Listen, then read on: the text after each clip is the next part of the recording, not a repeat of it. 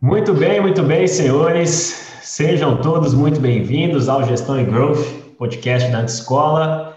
Estamos aqui para mais um episódio, hoje na companhia ilustre do Nilson Figueiredo e Richard Vasconcelos. Eu sou Jonathan Taioba e vamos juntos hoje falar sobre um tema, acho que, putz, incrível, né? Fenomenal esse tema. Vamos falar sobre vender um negócio, os caminhos para vender o negócio, por onde começar, como eh, estruturar e conseguir desenvolver e chegar nos finalmente de uma operação acho que tão complexa como essa, né? Você não está vendendo um carro, você não está vendendo o seu telefone usado, você está vendendo o seu negócio e isso é uma, acho que é bem, bem mais complexo e o papo de hoje vai ser, vai ser, vai ser show. Então, senhores, prazer mais uma vez estar aqui para a gente trocar essa ideia. Muito obrigado.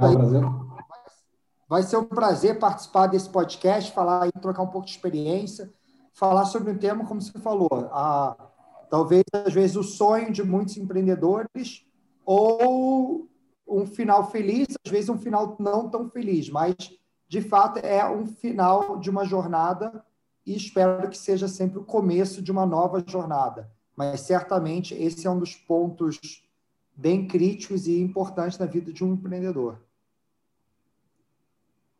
Show, show. Nilson, dá um oi aí. Isso aí, Então, tamo junto aí mais uma. Acho que esse assunto aí é, é, é bem, bem importante e certamente eu sei que é a dúvida de vários empreendedores nossos quando chegam nesse momento, né? É, seja para decidir, seja para saber se está no momento certo, é, e, e, ainda que se sim, se está, né? Como que como que eu percebo o valor da empresa? Enfim, dá, dá para acho que não dá para num podcast só, hein, então, acho que nem, nem, nem dá para botar tanta coisa, mas a gente vai vai tentar ao máximo aí trazer trazer conhecimento, experiência nesse sentido aí, né? Show.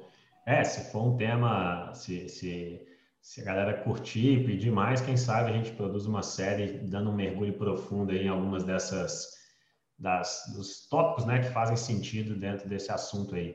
Mas, cara, antes da gente entrar no tema, é, é, eu já ouvi essa frase algumas vezes, não sei o autor, é, e, mas eu queria ver se vocês concordam com isso, assim. É, é, já ouvi pessoas falando que, independente das suas intenções, você sempre tem que preparar o seu negócio para venda todo negócio, ou ele vai, ou ele vai morrer, ou ele vai ser vendido. É, você tem que, você está abrindo um negócio, você tem que abrir um negócio pensando em vender ele, independente da sua intenção ou não. Você acha que todo negócio deveria ser, ser planejado desde o dia zero para ser vendido? O que, que vocês pensam disso, Nilson, Richard? Qual é a visão de vocês? Diga aí. Eu acho que sim, você tem que ter essa visão por alguns motivos. Mesmo que você não vende, você tem que estar preparado para vender. Porque isso requer você estar organizado, você ter processos, você ter uma visão sistêmica do seu negócio e também você sair da operação do dia a dia, porque ninguém vai querer comprar um negócio que dependa 100% de você. Então, até para que o seu negócio possa crescer e você perpetuar ele, você tem que ter a cabeça de quem vai vender esse negócio desde o primeiro dia.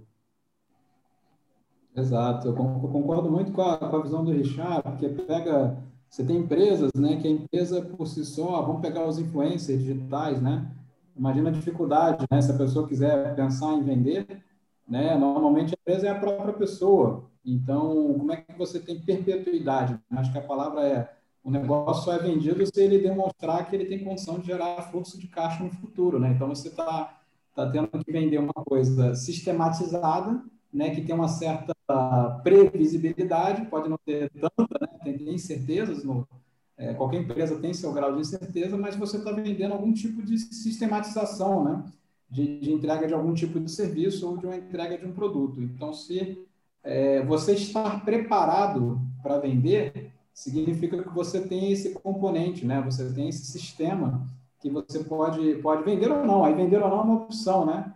Mas, é, do contrário, você pode estar atuando como um autônomo, você, a empresa pode ser você mesmo, né? Que nem a gente estava falando é, dos influencers, né? Dificuldade que esse pessoal tem de passar isso para frente, caso queira, né?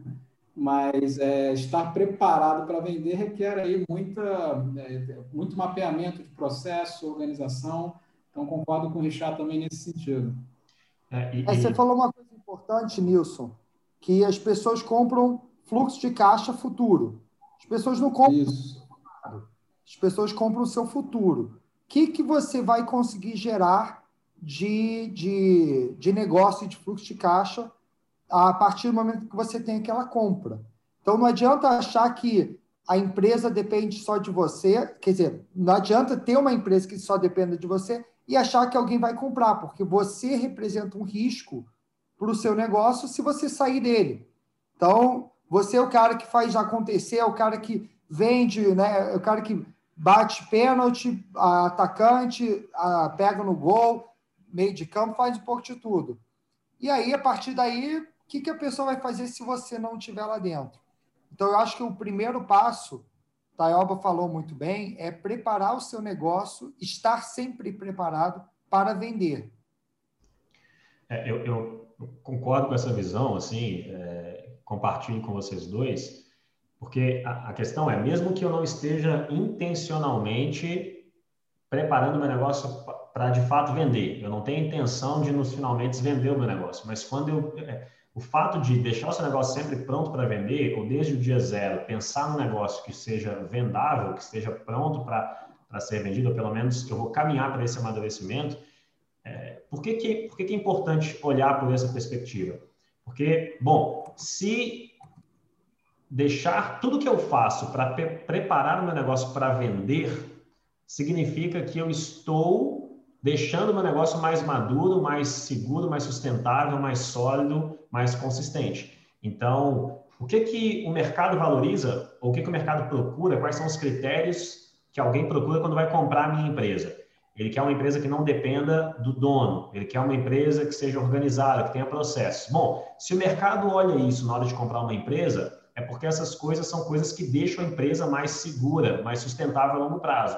Então, ainda que eu não vá vender, se isso é algo que, deixa, que o mercado valoriza, significa que é bom. E se é bom, eu tenho que ter isso na minha empresa, eu tenho que buscar desenvolver isso na minha empresa. Ainda que eu não estou fazendo isso para vender, mas eu estou buscando elementos que tornam a minha empresa mais valorizada. E se torna a empresa mais valorizada é porque aquilo, de fato, traz é, mais crescimento, solidez, lucratividade para o negócio. Então, eu vou desenvolver isso na minha empresa. Ainda que eu não esteja fazendo isso intencionalmente para vender, mas eu estou usando, talvez, os critérios que o mercado utiliza para comprar um negócio, eu estou utilizando isso como parâmetro para deixar o meu negócio melhor. E ainda que eu venda ou não, eu vou estar construindo um negócio muito mais sólido. Né? Então, pensar no, no, na venda do negócio, mesmo sem de fato estar vendendo, é pensar no que, que eu posso fazer para o meu negócio ficar melhor. Né? Então, isso é. E... Nesse aspecto, eu acho que vale a pena pensar nisso sim. Exatamente, até porque isso influencia a sua estratégia. Então, deixa eu trazer um caso bem concreto e simples de entender. Nós, na Lio, éramos uma empresa 100% baseada em projetos. Então, você basicamente tem que matar um leão por dia. Toda hora você tem que vender um projeto, executar e achar outro projeto. A gente sabia que um, uma empresa com valuation, a, quer dizer, uma empresa baseada em projeto tem um valuation múltiplo menor do que uma empresa que tem receita recorrente. Então, buscamos migrar a nossa estratégia de negócios para conseguir ter mais receita recorrente, porque isso é algo mais valorizado. A gente não está querendo vender o negócio, a gente não está de olho nesse momento para compradores e tudo mais, mas todo ano a gente olha e fala: se alguém comprar, tem que estar tá pronto. Qual é a estratégia no ano seguinte para que a empresa tenha mais valor? Ter mais valor é olhando, até o que o Nilson falou no começo, fluxo de caixa futuro. Então, a, dentro da nossa empresa, hoje, a gente tem muito essa visão. E aí a gente saiu de 90, mais ou menos, por cento de receita baseada em projeto. Hoje estamos em 50% em projeto, 50% já é recorrente. E a meta nossa nos próximos dois, três anos é chegar em 75% de receita recorrente porque sabemos que isso vai ser mais valorizado, vai ter um valuation maior, mesmo que tenham melhores projetos do mundo, mas a estratégia nossa está direcionada para isso. Não significa que se vier um projeto 10 vezes maior que o meu faturamento, eu vou negar. Claro que não. Porém, a minha estratégia de negócios vai ser direcionada para aumentar, no nosso caso, receita recorrente, porque é algo que, dentro do meu setor, é mais valorizado. Cara, é, não, bom ponto. A gente começou a pensar justamente nisso, né? É, olhar para o negócio e ver como. E, interessante isso, você olhar como valorizar mais o negócio, mas sem estar com a intenção de venda, porque tem muita gente que procura fazer isso buscando sempre a venda. A gente até questiona assim, será que será que esse é o caminho? A gente quer valorizar um negócio por si só. A venda acaba que sendo uma consequência, né? E, e, quando for o momento, se quisermos, e o momento chegar, né, a gente vai estar muito melhor preparado para isso. Mas o Richard falou uma coisa que é, que é interessante, da, da coisa da, da, receita recorrente, né? A gente não, não, não, parou as outras atividades, né? A gente só percebeu que isso ia trazer uma maior robustez, né? Porque, do contrário, no primeiro caso, né, que o Richard estava explicando, talvez a gente até se perguntava se é que o negócio seria até vendável, né? Porque se você não tem aquela, que a gente falou dos processos, da, da, da questão de sistematizar, você pode ter um negócio que você faça um bom trabalho, que você tenha um reconhecimento de mercado, mas aquilo pode não ser tão, tão, tão sustentável assim no futuro se algumas peças-chave não forem bem fundamentadas, né? Então, a pergunta é assim, será que o negócio, por mais bom que ele seja, será até que ele é vendável, né? Também a gente se pergunta isso, né? Será que alguém vai, vai, vai querer comprar isso de fato? Né? Então, isso é uma outra provocação também. Às vezes ele pode gerar receita, ele pode gerar lucro, mas pode ser que não tenha comprador também. É. É verdade. É verdade. Eu acho que isso passa muito pelo, pela frase que você falou, o Richard destacou e eu destaco de novo. É, o, a, ninguém compra o fluxo de caixa passado, compra o fluxo de caixa futuro. Então, talvez, por que, o que, que, o que, que o negócio não vendável? Não é nem, nem, nem sempre o negócio que não fatura. Às vezes ele fatura, tem fluxo de caixa e é lucrativo. Só que o modelo de negócios torna, ainda que ele seja lucrativo, um modelo de negócio que não tem essa lucratividade de forma consistente e previsível. Então, eu não tenho como saber, como, eu não tenho como olhar para trás e pegar, ok, os últimos 12 meses teve isso aqui. Quem me garante que eu consigo sustentar isso pelos próximos 12 meses? Nada. Então, eu estou comprando um negócio que faturou muito, mas que não tem, é, não tem estrutura para garantir que isso vai acontecer nos próximos 12 meses. Por quê? É projeto, tem que estar sempre vendendo. E se eu não vender? E, e, e, então, fica muito mais subjetivo. Ah, mas tem o valor da marca e etc., que as pessoas vão continuar comprando porque a gente construiu. Ok, mas é tudo muito subjetivo. Isso impacta no quanto o seu negócio vai valorizar. É claro que a marca tem um valor, é claro que tem várias coisas que contribuem para o valor do negócio, mas tudo isso é muito subjetivo, né? É, é, enquanto se você tiver, é, vocês deram o exemplo da recorrência, isso traz muito mais previsibilidade e eu consigo sim projetar um fluxo de caixa com muito mais assertividade do que da forma como vocês viam com venda de projeto. Isso me leva à próxima pergunta, o próximo ponto da gente discutir. Né? Vocês falaram aí de negócio estar tá organizado, vocês falaram de, de sair do modelo de projetos para o modelo de recorrência. Ah, e aí me levanta uma pergunta: o que que meu negócio precisa ter para ser um negócio vendável? O que que meu negócio precisa ter para as pessoas quererem comprar ele, né? O que que eu preciso fazer no meu negócio para eu conseguir vender ele? É, vocês já começaram a falar de algumas coisas que vocês fizeram, a gente já arranhou aqui algumas coisas que o cara precisa começar a pensar, processo, organização, ele deixar de ser é, o, o, próprio empreendedor na operação do negócio, já é um gargalo. É, é e tem algumas coisas a mais que esse cara precisa ter, enfim, que ele precisa começar a olhar para preocupar com isso?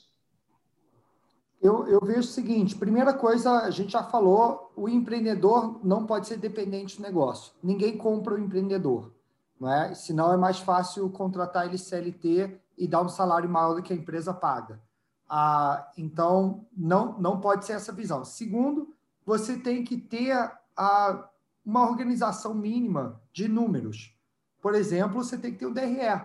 Você tem que ter qual é a sua receita, receita líquida, margem operacional, a seus custos diretos, né? depois margem operacional, seus custos de overhead, por último, seu EBITDA.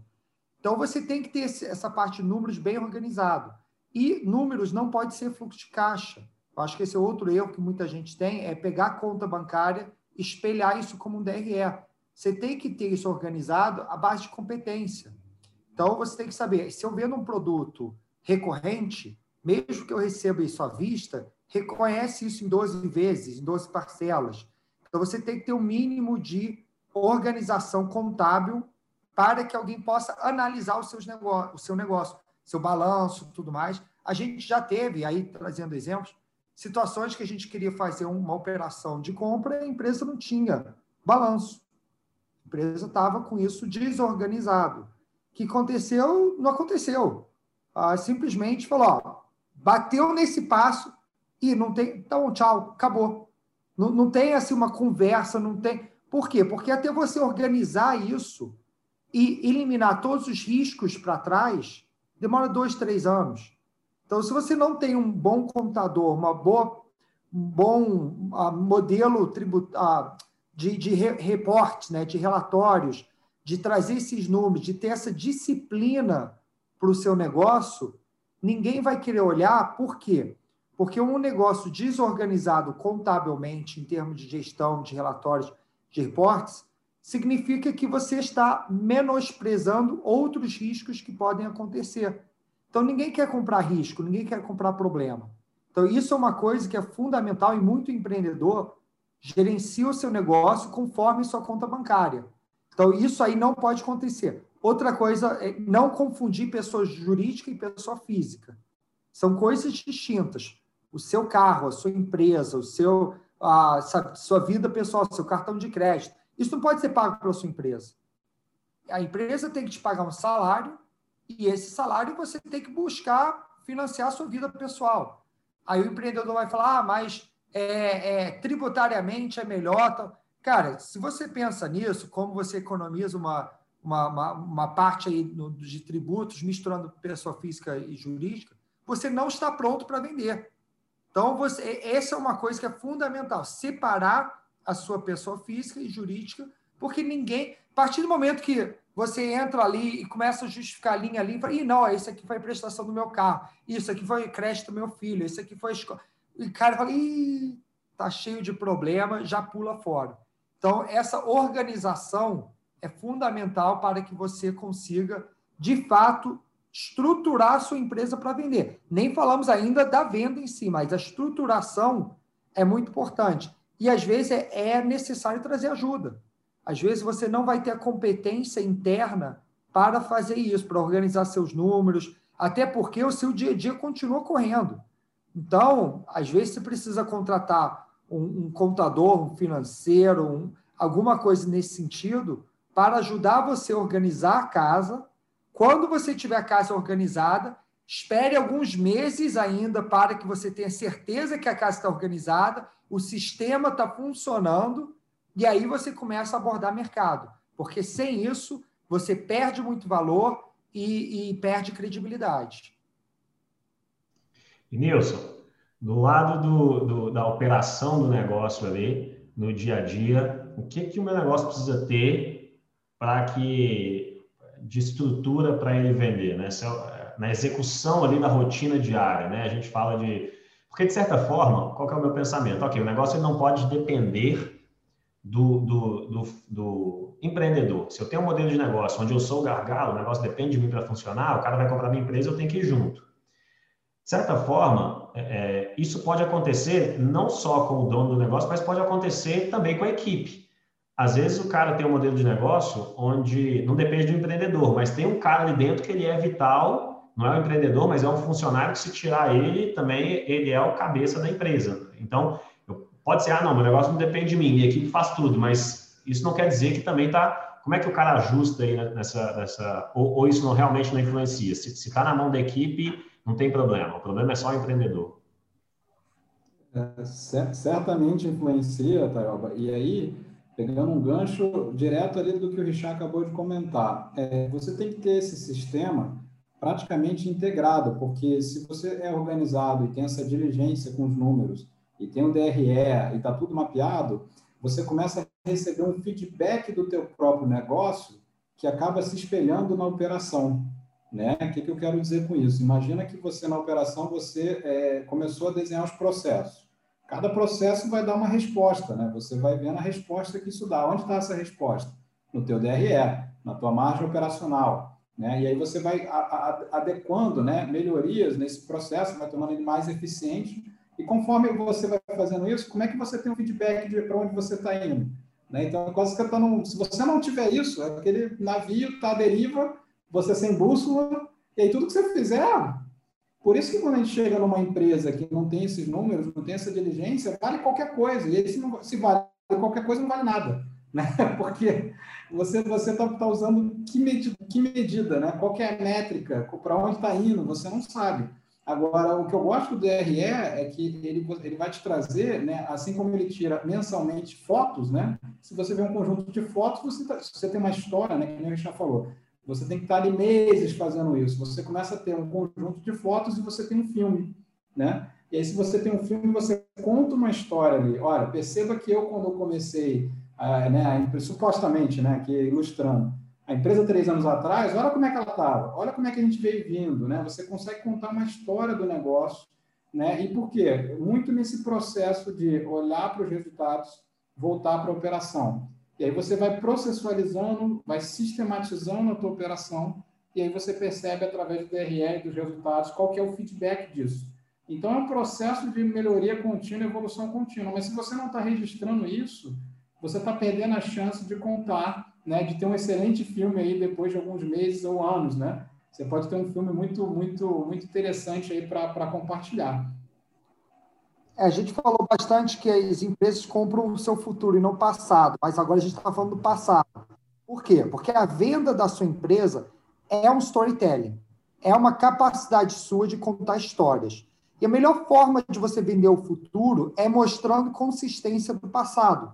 Então, se você fala o seguinte, ó, eu estou três anos com a empresa, faturei, sei lá, 100 mil reais, mas ano que vem vou faturar, faturar 25 milhões. Eu quero, calma aí, você nunca faturou isso, como que você vai, sabe? Você não tem uma consistência para contar essa história, a não ser que tenha um elemento aí faltando. Mas é importante você fazer isso, apesar da venda ser o futuro, mas a sua capacidade de olhar para o passado vai ser determinante para que você tenha credibilidade no seu storytelling e na sua capacidade de contar e, e fazer essa venda acontecer. Show, show. É esse é famoso track record, né? Você precisa ter o track record, você precisa ter essa consistência. Aquela história, né? se você for fazer uma cirurgia, né? Você prefere fazer com alguém que só fez uma cirurgia ou com um médico que tem um histórico, né? Um cirurgião que tem um histórico de diversas cirurgias bem feitas, né? Então, a chance de você estar organizado é você poder contar toda essa tua consistência, né? Porque também tem, o que a gente já falou é muito importante, tem um storytelling aí, né? Então você vai, ouvir, vai vender essa história sua do teu negócio para alguém, né? E qual que é a história que você vai contar? Se você já começa, não tem um número, não tem um processo, não sei quem vai querer continuar ouvindo, né? Show, show. Agora é o seguinte, uh, quais são os sinais ou fatos que me dizem que está na hora de eu vender o meu negócio. Tem esses sinais, assim? Tem alguma coisa que eu olho para o negócio e falo, cara, está na hora de vender o meu negócio, assim. É, é, é, além do fato de eu olhar e ver que está tudo pronto para vender, isso não significa que eu queira vender o meu negócio. Por exemplo, o negócio de vocês hoje, vocês estão desenhando ele vocês já pensam nisso sempre, né? Não tem uma intenção clara de venda, mas o negócio de vocês tem toda uma estrutura preparada. Ali eu tenho um negócio todo preparado. É, e o empreendedor pode formatar o negócio dele para deixar o negócio dele muito bem preparado. Agora, isso não significa que ele está na hora de vender, não significa que ele precise vender o negócio só porque ele está pronto para vender. Talvez tenha alguns sinais que indiquem, é, é olhando para a própria empresa, olhando para o mercado em si, olhando para coisas externas, internas. É, é, tem, tem, isso aí? O cara consegue, consegue saber que está na hora de vender o negócio dele? É, eu, eu, uma vez eu ouvi uma frase que eu gosto muito, é que eu estou sempre preparado para vender o meu negócio, só tem que achar alguém que goste do meu negócio mais do que eu. E aí, isso, né, se tem um cara que está muito disposto, está adorando o meu negócio, tal, tal, tal, e está disposto a pagar o preço, eu sempre estou pronto para vender. Mas eu acho que a, a, a venda é muito particular e vai depender muito da sua cabeça, do seu momento, da sua necessidade. Só dando alguns exemplos. Às vezes você vai vender por falta de dinheiro. Então você está sem grana, não consegue reinvestir, precisa fazer a venda. Ah, eu já vi um, vendi um negócio por falta de crescimento. Eu vi que o negócio não ia crescer. O mercado era um oceano vermelho, não tinha como crescer. E eu achava importante sair naquele momento porque o futuro era pior. Então, um outro exemplo. Outra coisa, às vezes, é falta de tesão. Você não está mais afim, você quer fazer outra coisa, você quer ah, dedicar mais tempo com sua família, quer, enfim, se mudar, quer, quer trocar de vida. Então, esse é outro motivo. Às vezes, falta de foco. Você está com cinco, seis iniciativas acontecendo ao mesmo tempo e não tem tempo de focar em um, um dos negócios. Então, é melhor você vender ele. Às vezes, uma mudança do mercado, o mercado está indo para um lado que você não tem capacidade de acompanhar. Falta de sucessão.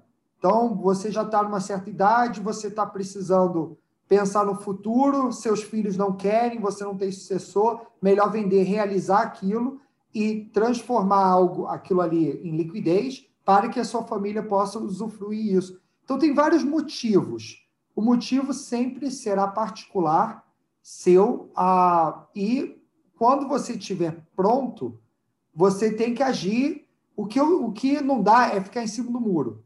O que não dá é, ah, eu acho que vou, e começa, e desiste, aí, aí, porque você perde tempo, credibilidade, você perde várias coisas. Então você tem que tomar uma decisão: vou vender ou não vou vender? A partir do momento que você toma essa decisão, você tem que ser all-in. Vai e segue aquilo. Não quer dizer que você não pode mudar de ideia. Você pode mudar de ideia várias vezes. Né? Então, vou até trazer um exemplo que isso aconteceu na, na minha vida. O meu avô, as pessoas conhecem, foi fundador da Estácio, e tinha um momento, em 2005, que ele queria vender. Aí achou um comprador ah, lá nos Estados Unidos, eles toparam, vendeu, valor, tudo certo tal. Aí ele foi, ele tinha que assinar os papéis lá nos Estados Unidos, numa cidade lá. E aí ele pegou o primeiro voo para Miami, aí para pegar o segundo voo, ele perdeu de propósito.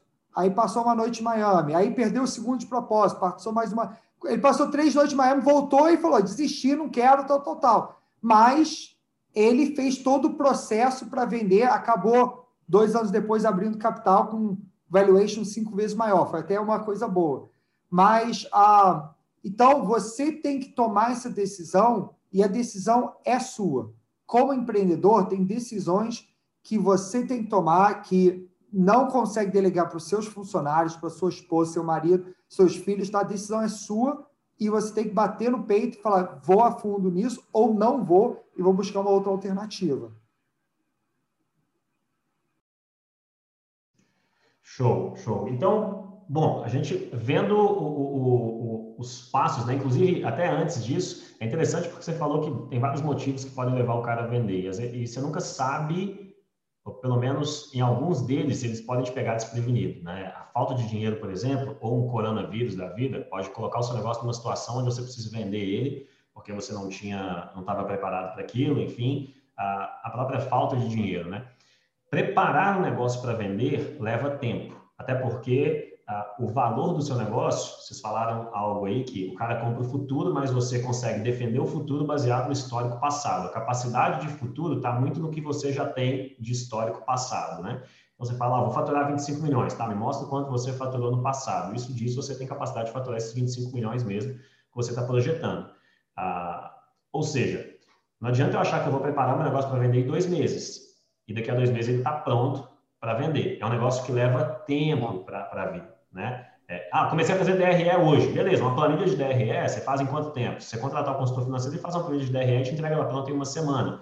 Só que, ok, ela não vai pegar toda a sua história dos últimos dois, três, quatro anos. Então, é, o que, que eu estou querendo chegar? Que, que preparar um negócio para vender não é algo que você faz a toque de caixa, é algo que leva tempo e você nunca sabe quando vai acontecer um corona, alguma coisa que pode levar você a, a, precisar de dinheiro ou uma oportunidade que faça com que você tenha que, que vender aquilo é, rapidamente. Então, seu negócio sempre precisa estar pronto para vender, caso seja necessário vendê-lo imediatamente, né? E já que é um negócio que leva tempo, você tem que começar a preocupar com isso agora. É, o exemplo que você falou, vamos começar a fazer um DR agora. O problema do produzir o DR agora, você até tira foto do passado. Só que o DRE, como o Nilson falou, é só bússola é o momento onde você vai espremer os números para que você consiga tomar decisões melhores na sua empresa para que tenha um resultado financeiro melhor. Não é? a, a gente brinca lá na empresa que se você torturar muitos números, eles vão falar qualquer coisa. Você pode, sabe, espremer, espremer números, joga uma coisa, joga para investimento, joga, deprecia, tal, tal, tal, para ter uma foto bacaninha. Só que a questão é que o DRE ajuda você no processo de tomada de decisão, esse é um ponto. E segundo ponto, o, a, a, a própria empresa que for comprar, ela vai fazer uma, uma análise profunda naqueles números e se você criou o DRE ontem, mesmo que seja nos últimos dois anos, ela não foi sua bússola, vai ter vários momentos de tomar de decisões erradas que vai estar sendo demonstrado no DRE. Aí você vai falar, mas, mas calma aí, no outubro do ano passado você caiu margem de 5% e mesmo assim você contratou quatro pessoas, por quê? Aí, opa, eu não sabia que a minha margem reduziu e, e eu achava que... É, aí você, seu, seu processo de tomada de decisão começa a ser questionado. E aí você não tem os números ali para provar. Então, primeiro passo, ter número, ter toda essa parte financeira 100% em ordem. Sem contar, Richard, tem, tem casos, que nem você falou, quando a pessoa corre para fazer um DRE, o que acontece? Acontece esses números que ninguém explica, né?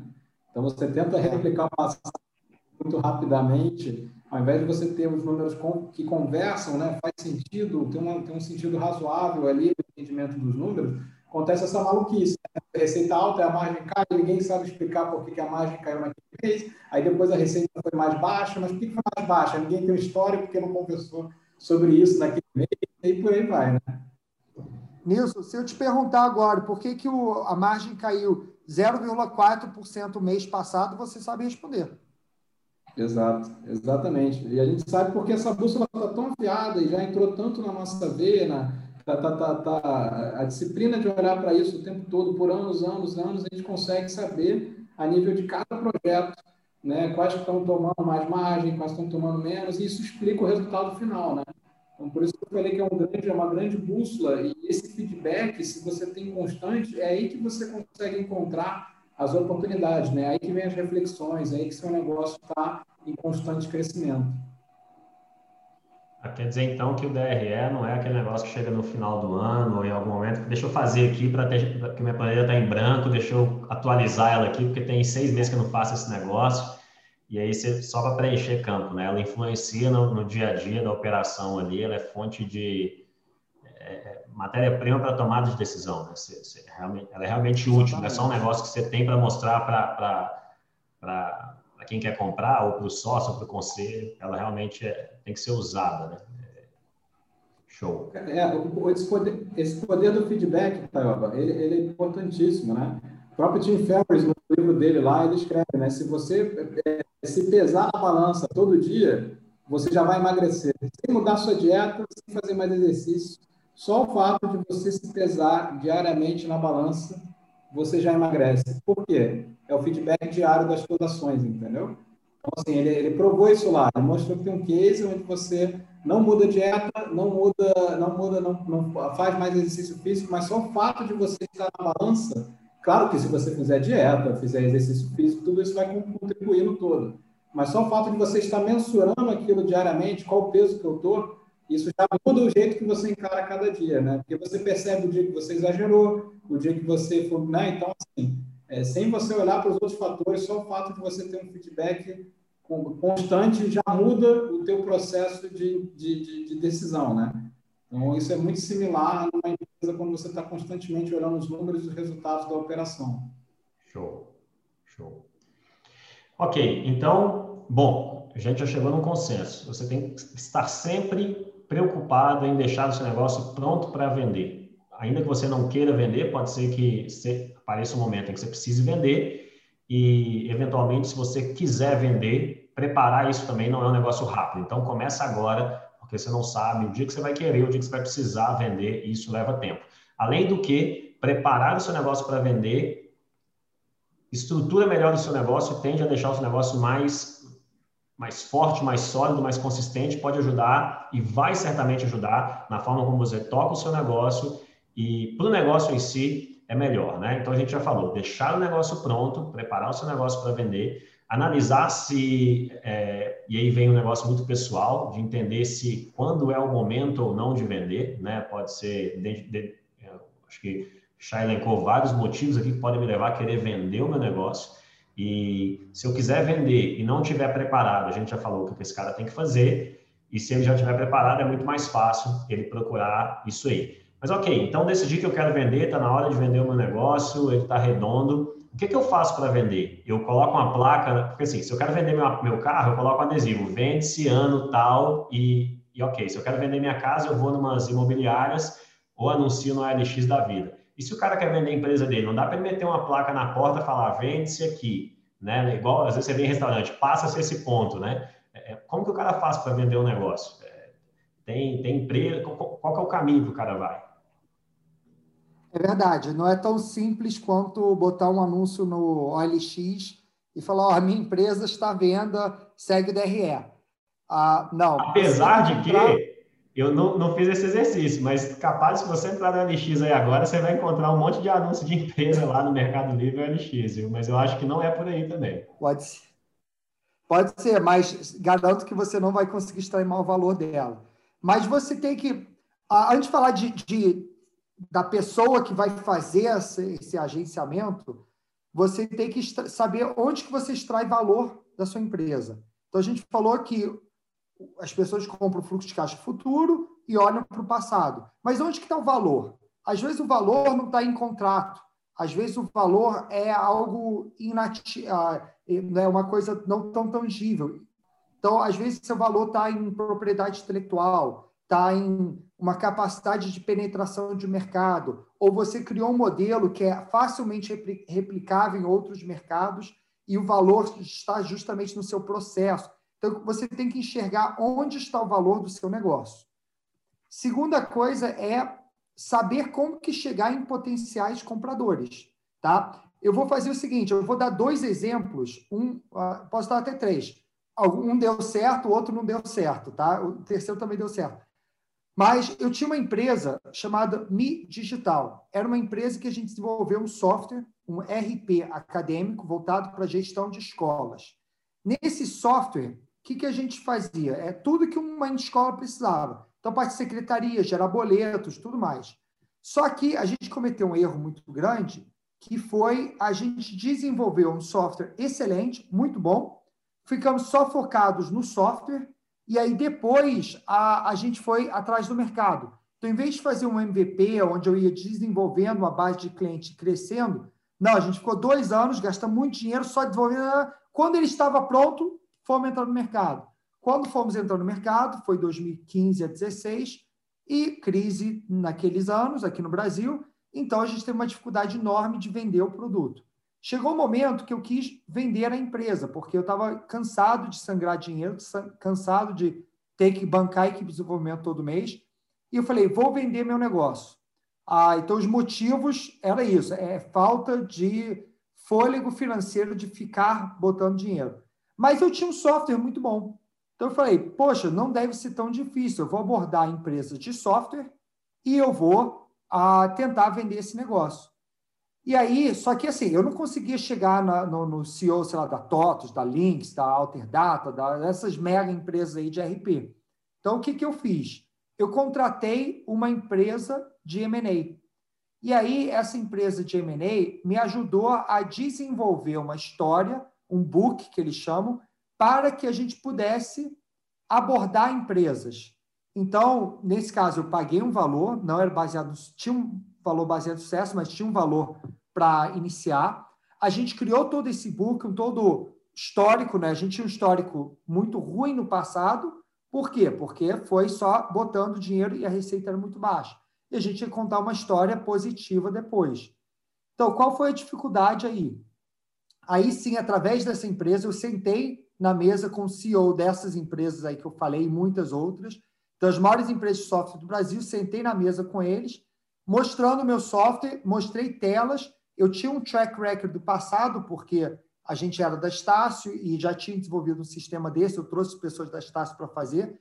Então, sistematicamente, estava muito bom. Só que o que foi a falha? Eu não enxerguei qual era o valor para essas empresas. Essas empresas são empresas de software. Ela tem capacidade de gerar um software. Tudo bem que ela queria entrar no mercado novo, ela queria entrar no mercado de educação, que era um mercado que elas não tinham algo. Mas ela olhava para o meu software e falava: Poxa, se eu for comprar isso, eu prefiro desenvolver. Prefiro. Será que esse software está bom mesmo? Porque ele não tem cliente, ou tem... tinha cliente, mas eram poucos. Então, eles viram que eu não tinha uma base de cliente, o valor para essas empresas era mais os clientes do que o software. Eu podia ter o pior software do mundo, se eu tivesse uma base de cliente, ele tem capacidade de consertar. Mas, no caso, eu tendo um software excelente não tendo cliente, era um sinal vermelho para eles. O que acontece? Contratei o advisor, uh, fizemos um roadshow, fui para várias cidades no Brasil apresentando o software e, afinal, não conseguimos vender a empresa. Então, foi uma frustração. Acabei fechando a empresa, tomei o prejuízo e foi uma história que, enfim, não muito feliz. Então, esse é o primeiro exemplo de como que eu fiz, tá? Depois, eu fui, eu tinha um curso de inglês chamado Britânia, aqui no Rio de Janeiro. Ah, eram 11 escolas, 3 mil alunos. E a empresa estava passando por um momento de uma certa dificuldade. A, a gente, isso era em 2018, o mercado, a gente trabalhava no mercado premium, a gente trabalhava com alunos de classe A, a maioria, e a, as escolas classe A estavam virando bilíngue, então a gente estava perdendo aluno para o colégio ah, não era nem para concorrentes, era para o colégio. Então a gente começou, assim, de uma forma bem leve. Aí naquele ano, eu fui ver o número de alunos que entraram com 5, 6 anos de idade e eu vi que estava muito baixo. E eu fui estudar por quê.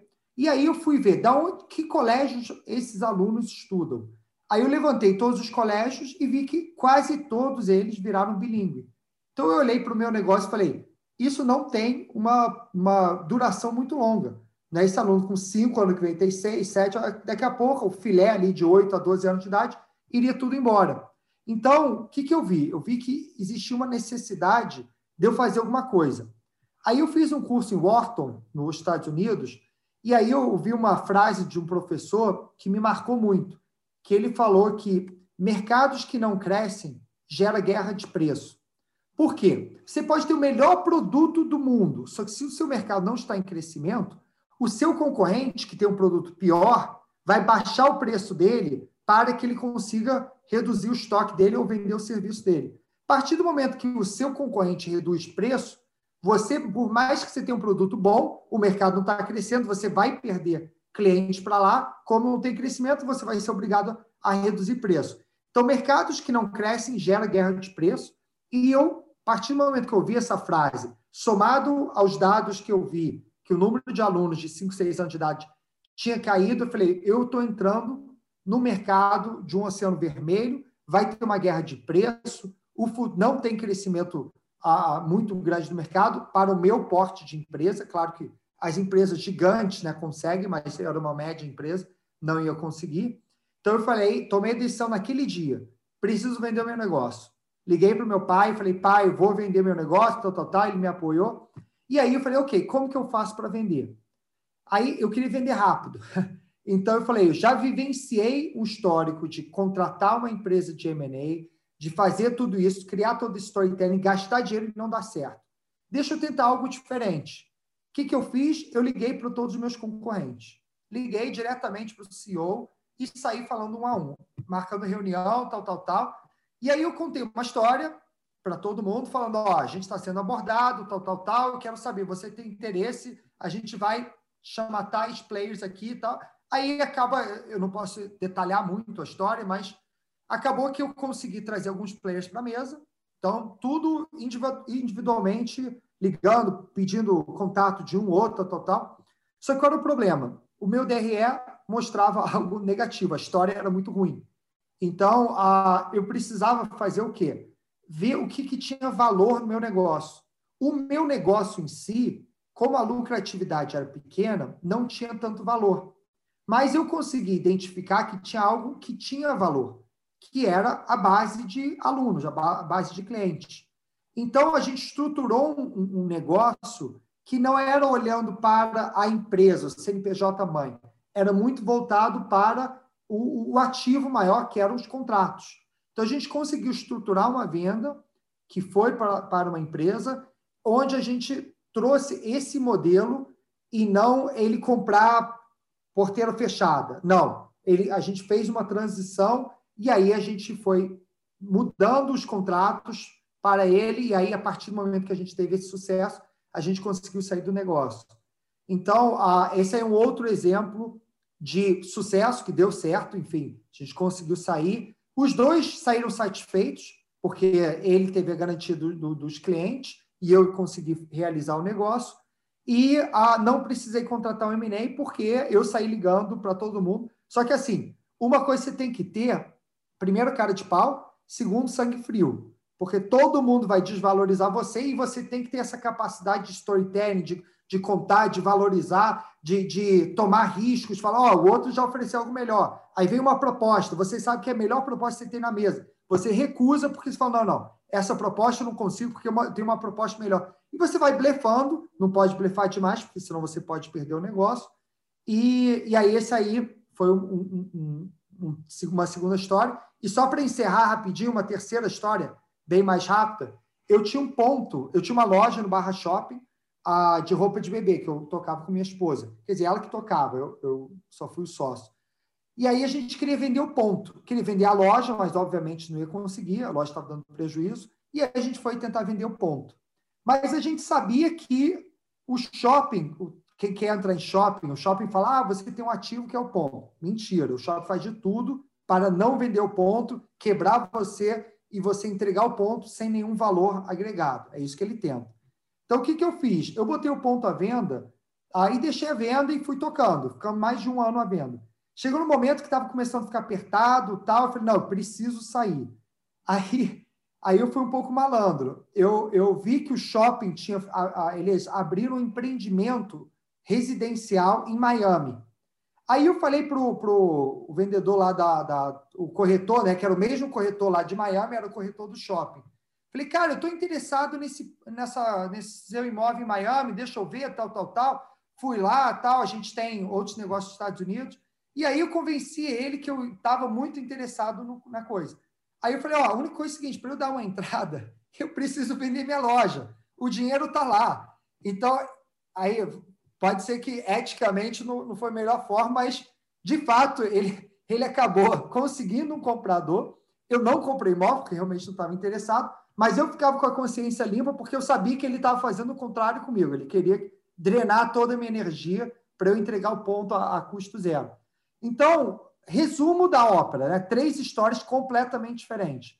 Resumo é: você tem que achar um meio para isso. Pode ser contratando alguém, você ligando, você, você vai ter que achar a forma de vender o seu negócio. Você a impressão que é tipo assim, dá seus pulos, né? Dá seus pulos, inventa e resolve. É tipo isso que você está dizendo. É, o, o fato é o seguinte, não é botar uma placa, e você só falar com meia dúzia de amigos não vai acontecer. Corre atrás, vai para o mercado, bota as caras, vai, sai conversando com todo mundo. Aí você pode falar, ah, mas pessoas vão saber que eu estou à venda. É melhor que saibam do que não saibam, né? Porque se ninguém souber, você não vende. Então você tem que botar a capa e vai ter que tentar várias estratégias para vender. Show. É, acho que é o que o Nilson falou lá no começo do papo, né? Cara, daria para gravar uma série de podcasts sobre isso aqui, porque tem muita coisa para falar. A gente não entrou muito em valuation, não entrou numa série de coisas que são extremamente complexas e, a gente só arranhou a superfície, né? Mas, cara, acho que dá para tirar muito ouro daqui, muita coisa legal. E fica aí, se a, se a galera curtir, quem está assistindo aí pelo YouTube ou ouvindo o podcast, se você curtir esse tema, quiser que a gente aprofunde mais sobre isso, é, enfim, dar um mergulho profundo em algumas partes do que a gente falou aqui, acho que tem muita coisa que dá para falar ainda e é só pedir que a gente volte a falar sobre isso, tá? Mas pessoal, muito massa, Nilson, valeu demais aí pela por contribuir com a experiência de, é, sua, Richard também, valeu demais. E o meu papel aqui foi mais é, entrar como empreendedor e tentar extrair de vocês esse valor aí, tentar jogar o jogo do cara que está tentando vender e buscar extrair a experiência de vocês isso aí. Então foi muito massa ouvir e sair daqui aprendendo muita coisa também. Valeu demais e é isso aí. Até o próximo podcast, até o próximo episódio do nosso Gestão e Growth. Tá ótimo, pessoal. Agora, gestão, growth e também vender, né? Esse é um pouco o objetivo desse podcast. Muito obrigado. ah, quem quiser pode seguir aí nas redes sociais, tem muito conteúdo bacana aí para vocês curtirem e aprenderem, aprenderem cada vez mais. Obrigado e até a próxima edição desse nosso podcast. Obrigado, pessoal. Obrigado, Taioba. Valeu, Richard. Foi um prazer aí mais uma vez. Até o próximo aí, pessoal. Um abraço. Falou.